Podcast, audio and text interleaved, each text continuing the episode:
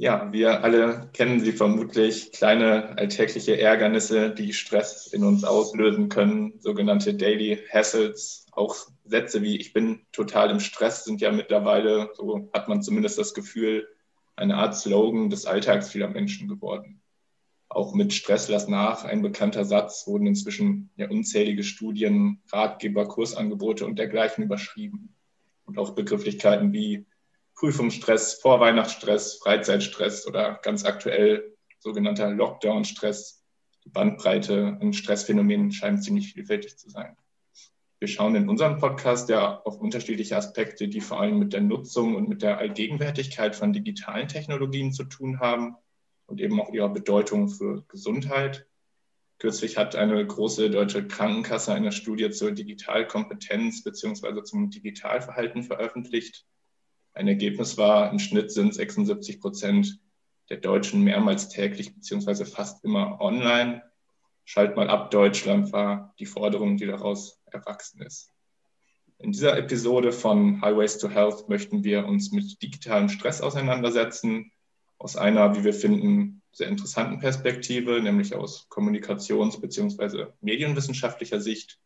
Wir meint meinen Kollegen Daniel Moll. Hallo Daniel. Hallo auch an der Stelle. Genau, und mich, ich bin Lennart Semmler. Und die Frage, die unser Thema heute rahmt, ist, wie wird digitaler Stress als gesellschaftliches Phänomen öffentlich eigentlich diskutiert? Um darüber zu sprechen, haben wir zwei Expertinnen von der Universität Augsburg eingeladen. Zum einen Frau Susanne Kinnebrock. Sie hat die Professur für Kommunikationswissenschaften am Institut für Medienwissen und Kommunikation in der Arbeitsgruppe Öffentliche Kommunikation inne zum anderen dürfen wir Frau Dr. Cordula Nitsch begrüßen. Sie ist wissenschaftliche Mitarbeiterin in selbiger Arbeitsgruppe. Und beide forschen zum Thema digitaler Stress in den Medien. Ein Projekt, welches in den Bayerischen Forschungsverbund for Digital Health eingebettet ist. Aber dazu dann gleich mehr aus erster Hand. Erstmal auch ein herzliches Willkommen in unserem Podcast an dieser Stelle. Danke, hallo. Ja, schön, dass Sie sich die Zeit genommen haben. Vielleicht steigen wir da direkt mal ein und Sie mögen uns mal teilhaben lassen, was eigentlich die Idee hinter diesem Forschungsverbund ist und welche Rolle Ihr Teilprojekt dabei auch spielt. Ja, gerne. Ähm, also die Idee ist grundsätzlich, dass ähm, wir uns ja in einer Situation befinden, wo die Digitalisierung uns alle begleitet. Also es ist ein absolut weitreichendes gesellschaftliches Phänomen. Es betrifft alle Lebensbereiche, den Arbeitskontext, den privaten Kontext, das öffentliche Leben. Und es ist nun mal so, dass neben den zahlreichen Vorteilen, die die Digitalisierung mit sich bringt, für jeden Einzelnen, für Unternehmen, aber auch für die Gesellschaft, ähm, diese Nutzung, also vor allem die sehr intensive Nutzung, auch Gefahren mit sich bringen kann oder Probleme, Nachteile. Das heißt, ähm, digitale Mediennutzung kann auch Auswirkungen auf das Wohlbefinden und unsere Gesundheit haben. Und ein Kernproblem dabei ist eben der sogenannte digitale Stress, mit dem wir uns in diesem Bayerischen Forschungsverbund beschäftigen. Das machen wir sehr interdisziplinär, also mit äh, verschiedenen wissenschaftlichen Disziplinen, ähm, demnach auch zu sehr unterschiedlichen Fragestellungen.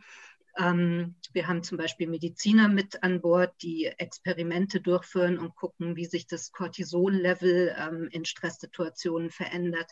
Wir haben Informatiker äh, mit äh, im Projekt, die Softwarelösungen oder Apps zur Stressreduktion entwickeln.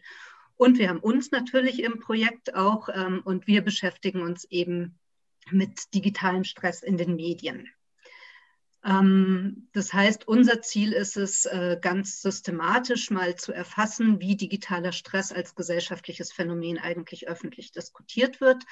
Ähm, das heißt, wir interessieren uns für die mediale Darstellung von digitalem Stress. Und jetzt kann man natürlich fragen, warum ist das jetzt wichtig? Warum ist das relevant? Ähm, das ist ganz einfach. Es liegt daran, dass die Medien nach wie vor für die meisten Themen unsere Hauptinformationsquelle sind und auch unsere Vorstellungen von der Welt prägen. Und deshalb ist es eben so wichtig, dass wir auch Kenntnis über die Berichterstattung haben, über Muster in der Berichterstattung, denn dieses mediale Bild ähm, von digitalem Stress kann eben auch unsere individuellen Vorstellungen von digitalem Stress prägen. Und auch zum Beispiel einen Einfluss haben auf unsere Wahrnehmung von Stresssymptomen oder Ähnlichem. Und genau das machen wir in unserem Projekt, Susanne Kinnebrock und ich. Ähm, das heißt, äh, das Projekt ist äh, im Endeffekt dreigeteilt. Also wir haben erstmal Vorstudien durchgeführt, wo es darum ging, herauszufinden, wo, also in welchen Medien und unter welchen Bezeichnungen digitaler Stress eigentlich debattiert wird. Ähm, das ist ganz interessant, weil nämlich häufig digitaler Stress als Begriff selber nicht fällt, aber trotzdem über das Phänomen berichtet wird. Dann schauen wir uns genauer an ähm, Online-Foren, weil wir eben zusätzlich zur Medienberichterstattung auch herausfinden wollen, wie Betroffene selber eigentlich über ihre Stresserfahrungen berichten und was denen dann auch von den Forenmitgliedern so als Coping-Mechanismen, Coping-Strategien geraten wird. Das sind unsere drei Teilbereiche und wir sind natürlich noch mitten im Projekt, aber wir werden heute eben gerne berichten, was so die ersten Befunde sind, äh, vor allem aus der Vorstudie. Ja, da würde ich äh, einfach mal direkt an den, an den ersten äh, Teilaspekt anschließen, äh, und zwar mit der Frage, in welchen äh, Bereichen, äh, äh, nicht in welchen Bereichen, in welchen Medien thematisieren denn vor allem das Thema digitalen Stress? Und Sie sagten gerade auch schon, dass äh, in den Medien auch andere Begriffe genutzt werden. Vielleicht können Sie da auch noch mal was zu sagen, also welche Begrifflichkeiten denn da auch noch unterwegs sind. Ähm, ja, gerne. Also äh, zu den Begrifflichkeiten, es läuft sehr, sehr viel ähm, über die Belastungsfaktoren oder die Stressoren, also dass drüber geschrieben wird, über ständige Erreichbarkeit, über ähm, Computersucht, dass das eher so in die Abhängigkeit dann rein ähm, interpretiert wird, dass aber auch Begriffe fallen wie Handystress. Ähm, also es, es gibt so ein ganzes Potpourri und es läuft meistens, wenn man zum Beispiel nach Schlagworten oder Stichworten sucht, wie Cybermobbing, wie ständig erreichbar, wie Stress privat, Stress Arbeit, dass man da sieht, da kommt häufig das Smartphone dann auch mit vor. Ähm, aber der explizite Begriff digitaler Stress in dem Sinne fällt eben nicht. Und wir finden Berichte dazu eigentlich durchweg in allen Medien. Also es ist nicht so, dass das jetzt ein Thema ist, was vor allem in den Qualitätsmedien diskutiert wird. Wir haben natürlich sehr viel Berichte auch in Nachrichtenmagazinen wie Spiegel ähm, äh, oder in äh, Wochenzeitungen wie der Zeit, in Tageszeitungen. Aber wir finden auch einiges äh, in Publikumszeitschriften. Also nehmen wir mal die Gala oder die Bunte, wo dann die Aufhänger natürlich häufig andere sind. Das heißt, da sind das dann häufig prominente ABC bis XY Prominente, die beispielsweise ähm, von Cybermobbing, von Bodyshaming äh, betroffen sind und wo dann eben daran Anschlussberichterstattung ähm, gemacht wird. Auf der anderen Seite haben wir natürlich in den Qualitätsmedien eine andere Schwerpunktsetzung und andere Aufbereitung, indem man da natürlich dann häufig Experten, Expertinnen hinzuzieht, das wissenschaftlich einordnet oder auch halt natürlich viel, viel mehr Hintergrundinformationen liefert. Aber das Thema als solches, der Umgang und die möglichen negativen Auswirkungen von digitalen Medien und deren Nutzung sind eigentlich durchweg in allen Medien präsent. Vielleicht ganz kurz, ähm, dass es eben nicht nur die traditionellen oder die äh, journalistische Medienberichterstattung ist, sondern dass wir das auch in Social Media finden. Ähm, also wir haben, ich hatte gerade eben noch mal geguckt, ähm, wenn man bei Instagram den Hashtag Digital Detox beispielsweise eingibt, haben wir 220.000 Treffer. Das ist eine ganze Menge. Wir haben auch in Facebook-Gruppen ähm, zu Digital Detox, zu irgendwie diesen ganzen Phänomenen die Mediennutzung einzuschränken und eher irgendwie sich auf das reale Offline-Leben zu konzentrieren. Und wir haben natürlich auch die Online-Foren, die ich ja vorhin schon angeschnitten habe, wo digitaler Stress eben auch ein Thema ist. Ja, zu den, äh, ja, den Online-Foren kommen wir vielleicht am Ende des Podcasts auch noch mal ganz kurz. Vielleicht können wir jetzt ja direkt so ein bisschen quasi inhaltlich äh, äh, einsteigen. Und zwar ähm, hatten wir uns die Frage gestellt, welche Aspekte von äh, werden denn besonders häufig dargestellt, äh, wenn es um die Entstehung von Stress geht? Also welche, äh, welche Aspekte werden da vor allem für die Entstehung von Stress verantwortlich gemacht, beziehungsweise welche Situationen oder Lebensbereiche werden denn in den Medien so als besonders stressauslösend dargestellt? Mhm. Ähm, ja, also das ist auch äh, sehr, sehr vielfältig. Ich glaube, worauf man äh, sich einigen kann schon mal, ist, dass wirklich im Vordergrund äh, bei den Medien das Smartphone steht. Also das Smartphone ist so das Medium, was mit Stress ähm, verbunden wird. Ähm, und dann kann man nochmal unterscheiden, ob sich der Stress eher im Arbeitskontext zeigt oder im Privatleben. Im Arbeitskontext haben wir vor allem als Stressoren und Aspekte, die Stress hervorrufen, die ständige Erreichbarkeit und Unterbrechungen im Arbeitsablauf. Das kann jetzt durch E-Mails sein, aber auch durch äh, private Kommunikation, also dass man halt ständig nach dem Handy greift, auch wenn man gerade beim Arbeiten ist, um nur kurz nach der Uhrzeit zu gucken. Dann sieht man, ach, da ist eine WhatsApp-Nachricht, schon wieder ist eine Unterbrechung dabei. Ähm, und diese ständige Erreichbarkeit, ähm, vor allem eben durch Kollegen, Kolleginnen, den Chef oder die Chefin, das ist ein Punkt, der im Arbeitskontext sehr, sehr groß gemacht wird in der Medienberichterstattung. Ähm, das geht dann meistens auch einher mit der Entgrenzung von Arbeits- und Privatleben, also dass man ständig online ist, dass man auch nach Feierabend nochmal in die E-Mails reinguckt, dass man also nie so komplett abschaltet und besonders interessant ist auch, dass der Stress vor allem entsteht, ähm, wenn sich diese zwei Sphären vermischen. Also beispielsweise, wenn Sie in der Arbeit sind und plötzlich kommt eine wichtige Nachricht ähm, aus dem privaten Bereich, äh, was auch immer, das Kind ist von der Schaukel gefallen und man möge bitte sofort ähm, in den Kindergarten kommen. Oder umgekehrt auch, wenn sie endlich zu Hause sind und Feierabend haben und dann kommt plötzlich noch so eine dringende Nachricht von, vom Chef, der sagt, äh, bitte kümmern Sie sich unbedingt heute noch darum, dass diese Dokumente rausgehen. Also wann immer sich das vermischt, ähm, wird der Stress dann erst recht nochmal verstärkt. Und im privaten Leben ist es in der Medienberichterstattung so, dass Social-Media-Kommunikation ganz im Vordergrund steht. Und da gibt es eine ganze Reihe an unterschiedlichen Aspekten. Also das kann sein der Druck zur Selbstinszenierung, also dass man das Gefühl hat, sich ständig ähm, so vorteilhaft wie möglich in, ähm, auf sozialen Plattformen zu präsentieren.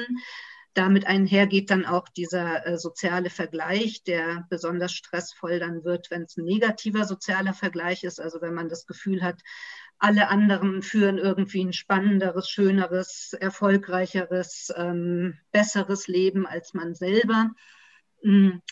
Und bei Kindern und Jugendlichen insbesondere wird häufig eben auch das Suchtpotenzial hervorgerufen, ähm, äh, hervorgehoben oder eben Cybermobbing auch gerne dann in der Medienberichterstattung thematisiert. Wobei mein Eindruck jetzt auch wäre, dass tatsächlich aber dieser Fokus sehr auf diesen Arbeits Arbeitswissenschaften liegt. Also ich glaube, dieses Phänomen Technostress, worunter man das ja auch kennt, eben in all seinen Ausprägungen, müsste ja schon seit den wenn ich mich jetzt nicht irre, seit den 80ern oder so, 70er, 80ern schon angefangen worden sein zu erforschen. Und ich glaube, das prägt schon nochmal diese ganze Diskussion sehr stark darüber. Ja, das mit Sicherheit. Also es prägt vor allem natürlich auch den wissenschaftlichen Diskurs, weil das einfach das ist, was am längsten ähm, erforscht wurde und weil Medien oder äh, Informationstechnologie natürlich auch im Arbeitsbereich zuerst eingeführt wurde und ähm, Social Media im Vergleich dazu natürlich relativ jung ist. Aber es kommt so ein bisschen darauf an, wo man äh, nach Berichten sucht. Also wenn Sie jetzt so Publikumszeitschriften nehmen, beispielsweise Gala Bunte und so weiter, äh, da ist der Arbeitskontext und Technostress äh, deutlich weniger vorhanden als die Social-Media-Gefahren. Ja, also ich glaube, das liegt auch daran, ähm, die Forschung hat wirklich ihren Ursprung sehr stark auch in dem ganzen Bereich Managementforschung, Wirtschaftsinformatik und ähnlichem. Ne? Also das heißt, da war natürlich qua Fach sozusagen der ganze Bereich der des Arbeits, also des Technostress am Arbeitsplatz im Vordergrund. Aber wenn wir mal uns Menschen anschauen, wie sie so leben, ja, dann leben sie mit ihren Freunden über Social Media, gerade in der Corona-Krise. Dann machen sie sich Sorgen, dass ihre Kinder irgendwie da auf die falsche Bahn kommen, irgendwie eine Sucht entwickeln, die gefährlich ist und so. Und Massenmedien sprechen ja meistens auch Menschen sozusagen in ihrem Alltag, in ihrer eigenen Lebenswelt an. Und darum ist das auch gar nicht so verwunderlich, dass wir auf der einen Seite einen wissenschaftlichen Diskurs haben, der sich ganz stark konzentriert auf digitalen Stress am Arbeitsplatz. und einen medialen Diskurs haben, der sich eher so überlegt, oh je, wo können diese Medien uns denn schädigen, auch gerade in unserer Lebenswelt? Das ist ein ganz gutes äh, Stichwort. Ich habe in einem österreichischen Online-Magazin gelesen, was Kurier, ich bin mir nicht mehr ganz sicher, jedenfalls digitaler Stress macht uns über Jahre krank und der Autor oder die Autorin sprach eben auch davon, an einer zunehmend müden Gesellschaft. Also da wäre jetzt auch mal die Frage, welche Folgen oder welche Folgeerkrankungen konnten Sie in den Medienberichterstattungsdarstellungen identifizieren? Ähm, ja, das ist äh, ziemlich interessant. Also wir können im Moment ja nur von unseren Vorstudien ähm, berichten und werden ja jetzt in äh, den Folgemonaten nochmal ganz breit äh, in eine quantitative Inhaltsanalyse gehen.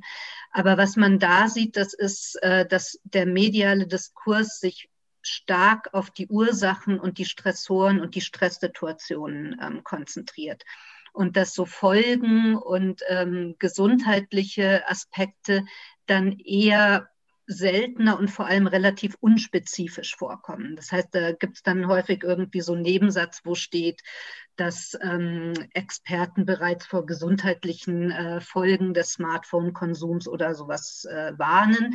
Aber es wird nicht ganz so stark in den Vordergrund ähm, gestellt.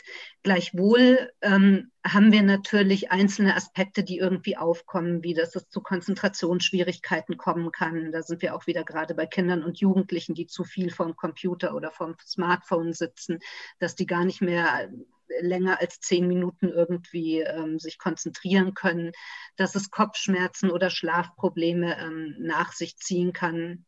Gerade bei Social Media eben auch Unzufriedenheit oder Minderwertigkeitsgefühle, äh, Minderwertigkeitsgefühle, die dann schlussendlich auch bis zu Depressionen reichen können oder im Arbeitskontext der klassische Burnout. Aber es ist interessanterweise in der Medienberichterstattung, zumindest scheint es da nicht der zentrale Aspekt zu sein, sondern eher die Stresssituation als solche.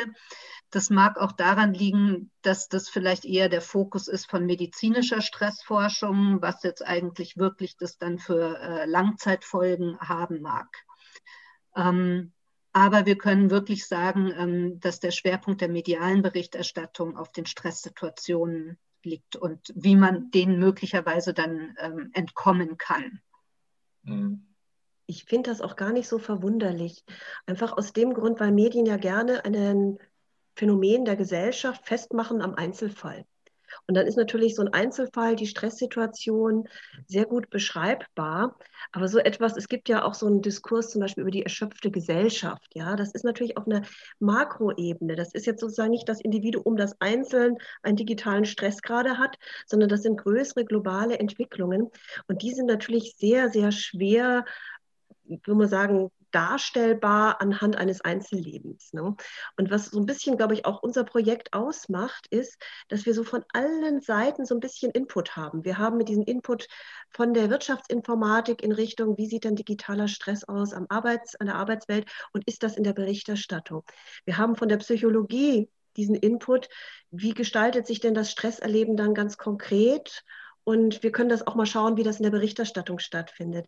Und was wir natürlich auch machen werden, wir werden versuchen, an diese großen soziologischen Debatten über die erschöpfte Gesellschaft etc. schon auch anzuknüpfen. Aber nichtsdestotrotz, wir schauen uns erstmal den Einzelfall an und werden das dann in Verbindung setzen. Also ich sehe uns so ein bisschen so als so, ein, ähm, ja, so eine Schnittmenge aus unterschiedlichsten Wissen, Wissenschaftstraditionen. Und also was auch die Frau Nitsch nochmal gesagt hat, wir wissen sehr, sehr gut, dass Medien unsere Denkmuster letztlich so ein bisschen formen. Und wir entdecken nur die Krankheiten an uns, für die wir irgendein so Konzept im Kopf haben. Und deshalb glaube ich, ist es sehr, sehr wichtig, dass wir einfach diese Mediendiskurse verfolgen. Wir kommen jetzt tendenziell eher aus dem Bereich der Gesundheitsförderung, aus den Gesundheitswissenschaften und gucken uns da ja schon auch immer Bevölkerungsgruppen an oder einzelne Personengruppen. Da würde uns ja mal interessieren, äh, was Sie herausfinden konnten, welche Personengruppen denn vermehrt dargestellt werden oder in Verbindung gebracht werden mit unterschiedlichen Aspekten vom digitalen Stress. Also sprich, wen macht digitaler Stress eigentlich laut Medienberichterstattung krank? Mhm. Ähm, also da sieht man auf jeden Fall Tendenzen. Die Haupttendenz ist, dass wir ganz klar natürlich Kinder und Jugendliche als einen großen, äh, als eine große Gruppe haben, die mit dem Thema in Verbindung gebracht werden. Das liegt natürlich auch daran, dass die als besonders schützenswert ähm, betrachtet werden. Und ähm, hier haben wir, was ich vorhin schon angeschnitten hatte, das große Thema Cybermobbing, was eben vorwiegend äh, bei jüngeren Altersgruppen dann in der Medienberichterstattung auch ähm, thematisiert wird. Wir haben dann so ein paar Unterschiede in Bezug auf die Geschlechter, wo Frau Kinnebrock später wahrscheinlich noch mal ein bisschen genauer eingehen wird, dass wir gerade bei Jungen nach wie vor ähm, das Thema Computerspielsucht haben, was gerne in der Medienberichterstattung angesprochen wird, und bei den Mädchen dann eher so die Gefahr durch Social Media, durch diesen Vergleich mit anderen. Da geht es dann auch häufig so um um Bodyshaming und, und Körperbilder, um sexualisierte Hasskommentare, die dann eben wirklich in der Berichterstattung ausschließlich äh, Mädchen und Frauen betreffen. Und was sich auch zeigt bei den Bevölkerungsgruppen, also wir haben jetzt welche, die besonders stark äh, dargestellt werden, aber es gibt auch welche, die ausgeblendet werden in der Berichterstattung, wo wir ganz wenig nur zu finden oder fast überhaupt nichts ist zu Menschen über 50 also der Hauptpunkt sind irgendwie so Kinder, Jugendliche und dann Jüngere, vor allem Arbeitnehmer, Arbeitnehmerinnen, wenn es um den Arbeitsstress geht. Wir haben einen starken Fokus auf die Mittelklasse auch, ähm, interessanterweise. Das heißt, wir haben sozial schwächer gestellte Familien, äh, kommen relativ selten vor.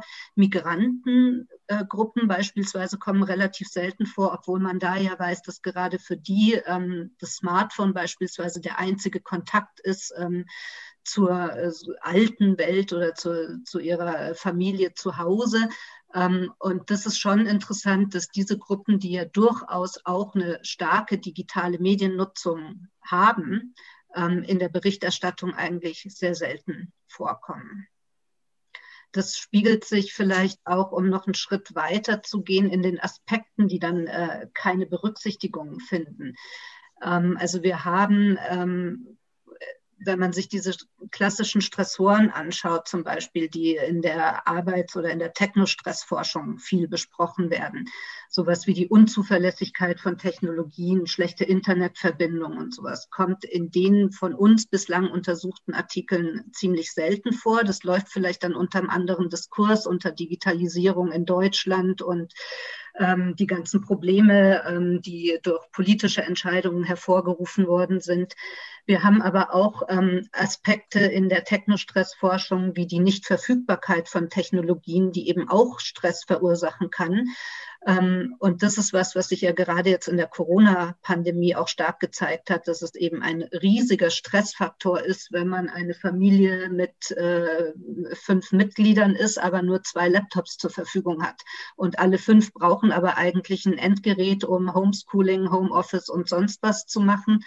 Ähm, das mag sein, dass das zumindest bislang, also unsere Untersuchungen waren da ja jetzt noch vor der Corona-Krise hauptsächlich, vielleicht nicht deshalb ähm, so stark im Vordergrund war, weil eben der Fokus auf der Mittelklasse ist und da das kein Thema ist, dass man genug Ausstattung hat an digitalen Endgeräten.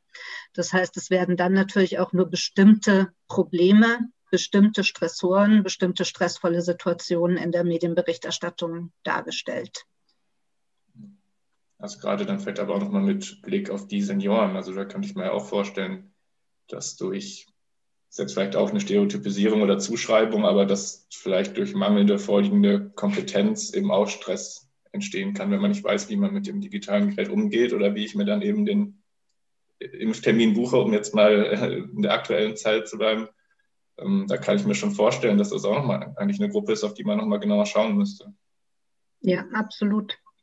Ich hatte jetzt auch die ganze Zeit daran gedacht, dass ich, äh, ich arbeite in einem Projekt, wo es äh, um die Gesundheit von Erwerbslosen geht und ich glaube, das ist dann, würde ich jetzt mal so von dem, was ich jetzt rausgehört habe, schon auch eine Gruppe, die jetzt in der Medienberichterstattung eher noch so ausgeblendet wird. Wenn es viel um die Arbeitswelt geht, da fallen die Erwerbslosen jetzt erstmal nicht rein, obwohl die natürlich auch ähm, ja, viel digital unterwegs sind und auch äh, selbst das Jobcenter ist ja mittlerweile digital unterwegs und man reicht Anträge digital ein und so. Ähm, ja, aber die fallen da zumindest momentan wohl noch ein bisschen, bisschen runter. Ähm, ich will es mal anschließen und äh, mal in Richtung äh, Coping-Strategien äh, weiterleiten. Ähm, vielleicht können Sie da ganz kurz berichten, was denn, wenn man jetzt in die Medien guckt, wie wird da über die Coping-Strategien berichtet oder, oder was für Präventionsmaßnahmen sind es, die da gerne äh, erwähnt werden? Sie meinten ja vorhin, der Schwerpunkt liegt viel immer auf den Stressoren das wär, wird jetzt für uns vielleicht interessant, wie, wie sehr denn die Prävention auch auf die Gesundheit ausgerichtet ist. Mhm. Ähm, also das ist auch was, was uns, es hat uns nicht wirklich überrascht, aber ich glaube, es hat uns ein bisschen überrascht in der Vehemenz, äh, wie wir es gefunden haben. Wir haben so als Coping-Strategien in der Berichterstattung ganz vorneweg Digital Detox.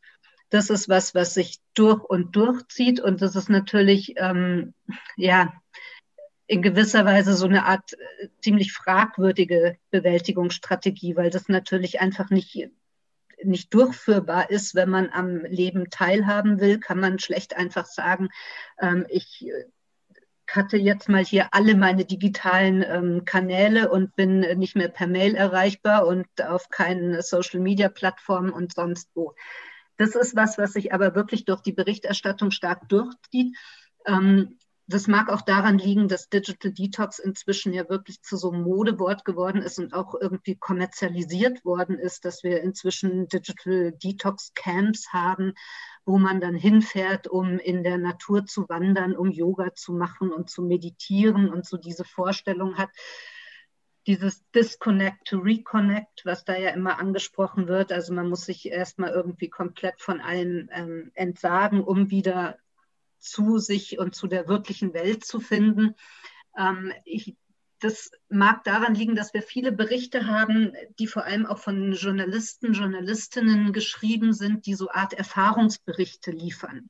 Die so sagen, meine zwei Wochen Digital Detox Experiment und dann berichten, wie das war und was ihnen gefehlt hat und wie das funktioniert hat. Ähm, das ist mit Sicherheit was, was nicht wirklich tragfähig ist und langfristig irgendwie Sinn macht. Ähm, aber es ist was, was in der Medienberichterstattung viel vorkommt und gerade auch dieser Gegensatz zwischen Natur und Technik, der dann immer wieder hervorgerufen wird. Ähm, also dass man so diese, diesen Aufenthalt in der Natur so als Gegenpol sieht zur Entfremdung in so einer künstlichen, technisierten Welt. Das ist was, was wir sehr häufig haben. Ansonsten, was man natürlich auch noch findet, ähm, sind Hinweise zum bewussten Umgang mit digitalen Technologien und Medien. Ähm, also, dass man zum Beispiel das, darauf hingewiesen wird, dass es Sinn macht, klare Regeln zu haben. Zum Beispiel am, beim Abendessen in der Familie keine Smartphones auf dem Tisch liegen zu haben. Das Handy eine Stunde vorm Schlafengehen auszuschalten, nicht mit ins Schlafzimmer zu nehmen im Arbeitskontext zum Beispiel, dass man einfach nach Feierabend keine E-Mails mehr abruft oder manche Unternehmen machen das ja sogar so, dass gar keine mehr rausgeschickt werden, sondern erst am nächsten Morgen um 8 Uhr dann wieder. Und äh, bei jüngeren ähm, Menschen haben wir natürlich viel, was noch so angesprochen wird, so schulische Projekte zur Medienkompetenz. Das ist was, wo man viel Berichterstattung findet, so in den regionalen Tageszeitungen, dass berichtet wird über sogenannte Digicamps an Schulen, wo den Schülerinnen und Schülern ähm, erklärt wird, wie das eigentlich mit dem Datenschutz funktioniert, was passiert, wenn sie irgendwelche Fotos hochladen, was dann mit den Rechten ist, wie die weiter verbreitet werden können und so weiter. Ähm, aber nach wie vor muss man wirklich sagen, Digital Detox zieht sich so durch den Mediendiskurs und scheint so als die Lösung dargestellt zu werden, die aber wie am Anfang bereits gesagt, nicht äh, ganz so überzeugend sein mag. Und also, wenn ich das so raushöre, auch so ein Trend, habe ich zumindest um das Gefühl zur, ja, zur Eigenverantwortung oder zur, zur Abgabe eben von Verantwortung an das Individuum. Also jetzt bei dem, was ich so gelesen habe, und vielleicht spiegelt sich das auch in Ihren Analysen wieder, sind so eher verhältnispräventive Maßnahmen, die das Ganze mal, also die vielleicht mal so strukturelle Leitplanken setzen. Da findet man vielleicht nicht so viel drüber. Also ne, es geht oft darum, leg das Handy weg oder mach dies, geh raus, mach das.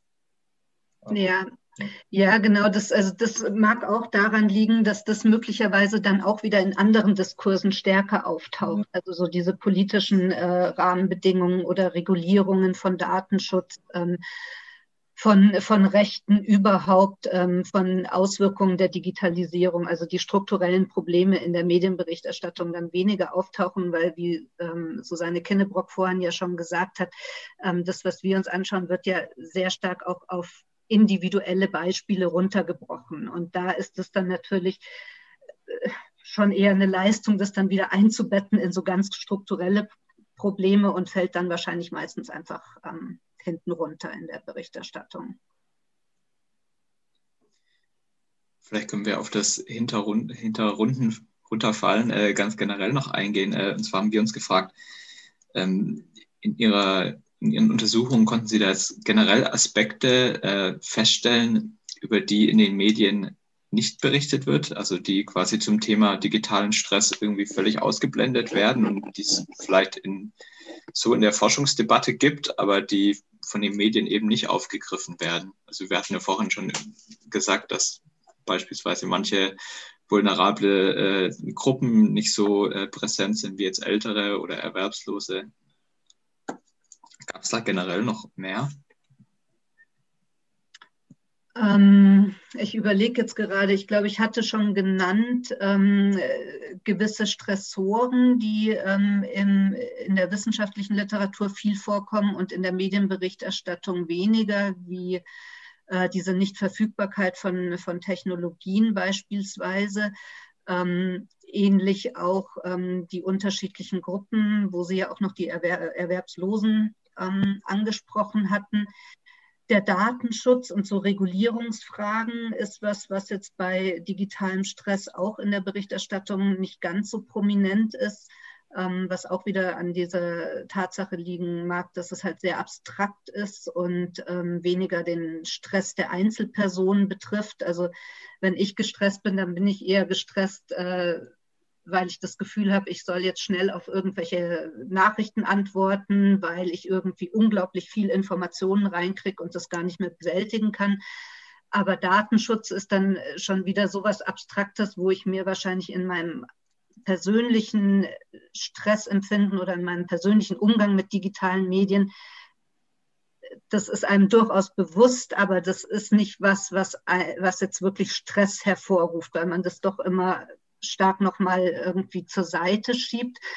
Ähm, das zeigt sich auch in äh, Befragungsdaten, wenn man sieht, dass Leute zum Beispiel durch die Bank sagen, Datenschutz ist ein ganz, ganz wichtiges Thema, aber wenn dann gefragt wird, ändern Sie denn Ihre Passwort, Passwörter regelmäßig? Ähm, haben Sie die ganzen Einstellungen ähm, richtig eingestellt? Dann sagen alle so, äh, nee, mache ich aber irgendwie doch nicht.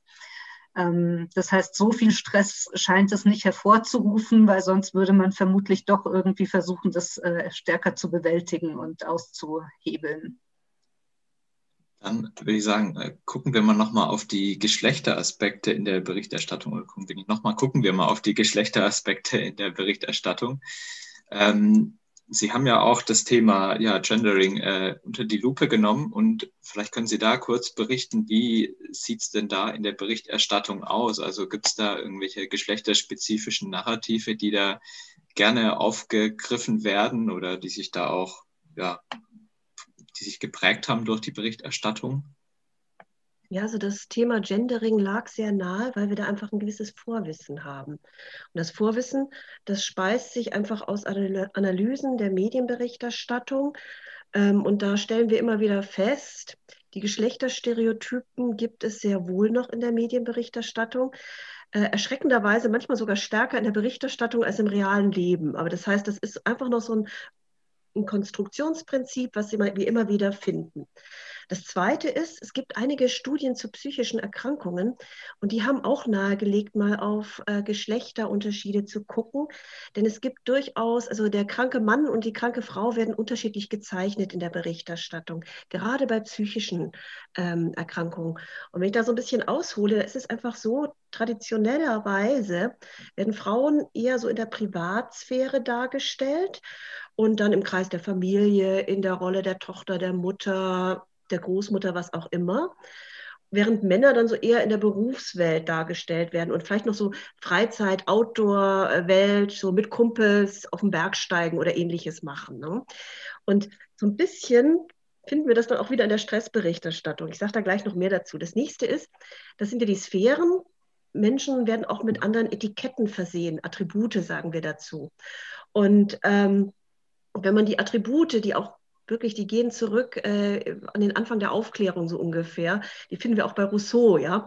Also wenn wir die Attribute anschauen, die Frauen so eher bekommen, dann sind sie kommunikativ, emotional, aber auch so ein bisschen wankelmütig, psychisch eher labil, abhängig, eher passiv. Und das ist natürlich auch eine Disposition für psychische Erkrankheiten wie zum Beispiel Depression. Ähm, wir haben das klassische Männerstereotyp und da ist es einfach so, dass der Männer dann eher so ein bisschen entschlossener, ein bisschen rationaler, ein bisschen härter, ein bisschen kälter dargestellt werden, effizienter, robuster. Und auch wenn es so um Technik geht, Frauen eher Technikdistanz, würde sprechen für viel digitalen Stress. Äh, Männer eher technikaffin, würde sagen, da haben sie nicht so die großen Probleme. Und was natürlich auch immer noch einen Unterschied macht, ähm, Inzwischen spielt natürlich Äußerlichkeiten und Styling spielen auch bei Männern eine Rolle, aber traditionell spielten sie eher mehr bei Frauen eine Rolle. Und wenn man das jetzt sozusagen übertragen auf die ganze Berichterstattung über einerseits Stressfolgekrankheiten, Depressionen, andererseits digitalen Stress, dann zeigen sich schon so gewisse Muster.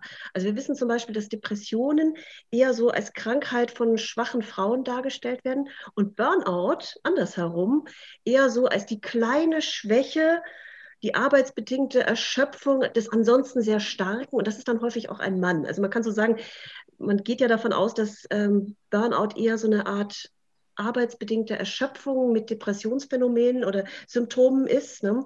Und auf die Art und Weise kommen die Männer sozusagen wieder hinein in die Berichterstattung, weil sie eben als Burnout-Betroffene durchaus dargestellt werden.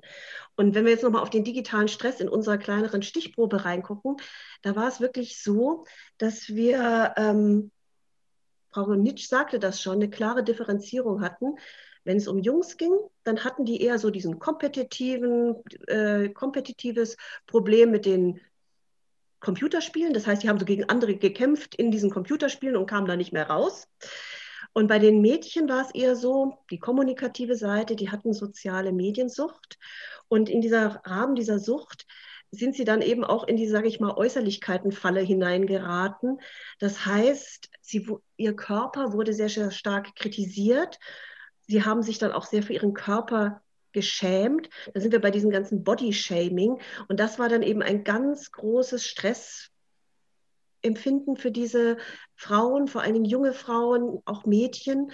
Und da waren, wie gesagt, da wurden eben Frauen dargestellt, nicht Männer. Ne? Und da merkt man schon ganz klar, wir haben diese alten Stereotypen, die legen bestimmte Bewertungen, Darstellungen von Frauen und Männern auch im Kontext von digitalem Stress nahe. Und irgendwie sind die da auch noch erspürbar.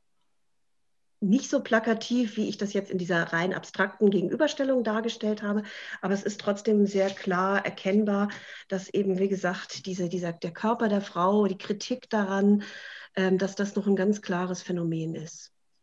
Cordolo, wolltest du da noch was ergänzen? Nee, alles gut. Okay.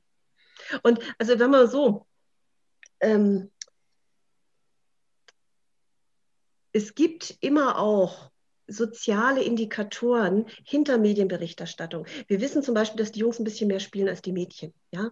Aber es ist eben in der Medienberichterstattung noch deutlicher ausgeprägt. Und ich glaube, das ist dieser Punkt, dieser klassischen bisschen so Stereotypisierung, äh, dieser klassischen Muster, Narrative, die Medien aufgreifen, immer wieder erzählen und dann geraten eben andere Lebenserfahrungen, meinetwegen auch von computersüchtigen Mädchen, in den Hintergrund. Das heißt, da sind wir aber indirekt oder eigentlich auch direkt ja schon beim Thema eben Einfluss auch medialer Berichterstattung über digitalen Stress auf eben individuelle Umgangsweisen, beispielsweise mit, mit digitalem Stress eben. Das wäre ja dann an dem Geschlechterbeispiel deutlich zu machen. Und ähm, ich meine, wir haben auch einen, schon seit längerem Arbeitsbereich Geschlechtergesundheit, Männergesundheit, Frauengesundheit und sehen da ja auch, wie Geschlechterstereotype das formen, wie Männer beispielsweise sich dann letztlich verhalten. Und ich meine, wenn das dann eben so reproduziert wird in den Medien und auch so immer wieder zu lesen ist, dann glaube ich, dass sich da vielleicht auch gewisse Eigenschaften angeeignet werden, um mit digitalem Stress dann eben umzugehen, wie sie, sie es ja schon angedeutet hat.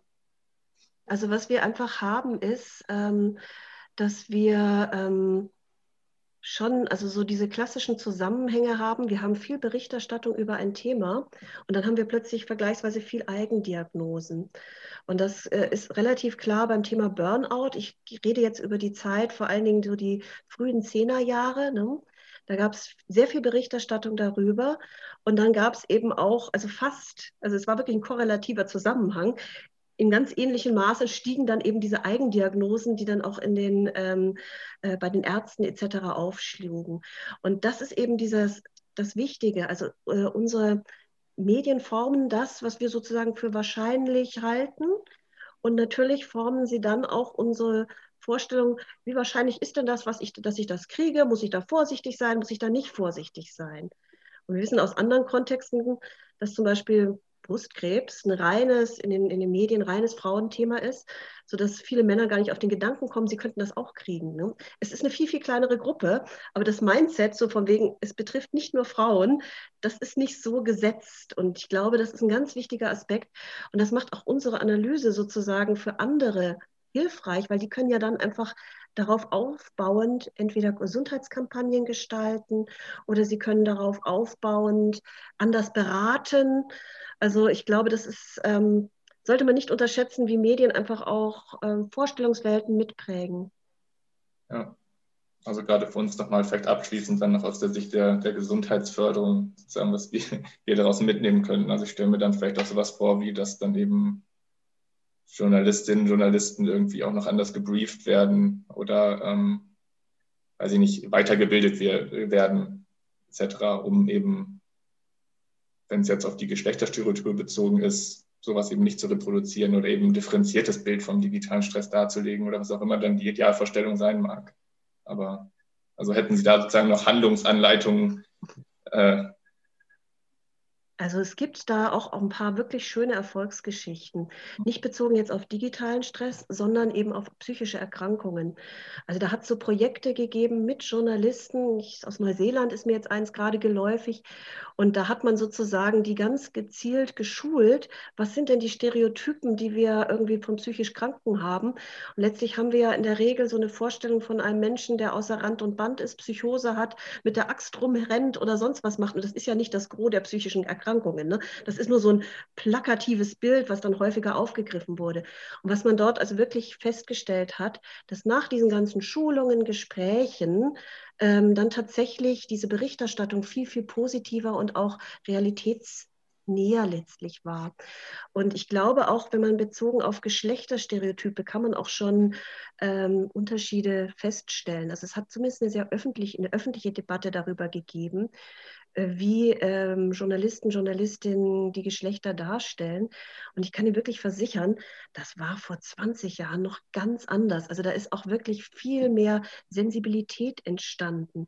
Und meine Überlegung wäre eben auch, dass man einfach in der, gerade auch wenn man so in der Gesundheitsforschung drin ist, Prävention ähm, stützen möchte, dass man unbedingt mit Journalisten, Journalistinnen zusammenarbeiten sollte und sie darauf hinweisen. Weil, sag mal so, ähm, im Journalismus geht es schnell und in Ermangelung sozusagen von anderen, besseren Quellen wird halt vielleicht dann die schlechtere herangezogen, sei es auch nur die stereotypere. Also da könnten Sie auf alle Fälle Angebote machen und ich könnte mir vorstellen, dass die auch sehr dankbar aufgegriffen werden. Dann nochmal vielen Dank für den den Hinweis, das nehmen wir gerne mal so mit auf. Ähm, ja, ich denke, dann haben wir erstmal soweit einen ganz umfassenden Blick hier auf das Thema gelegt. Ähm, Sie forschen ja auch noch ähm, in, in andere Richtungen, andere Teilbereiche, also eben beschäftigen sich ja mit digitalen Stress in den sozialen Medien, in Online-Foren.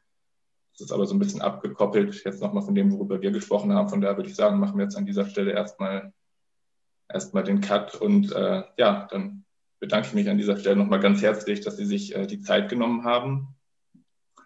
Wir würden dann auch gerne alles, was zur Verfügung steht an Publikationen oder an Website-Links, dann nochmal auf unserer Seite verlinken. Wenn da Interesse besteht, dass eben Leute sich da nochmal genau einlesen möchten, dann stellen wir das von unserer Seite aus gerne zur Verfügung und äh, ja, bedanken uns und freuen uns auf die nächste Folge.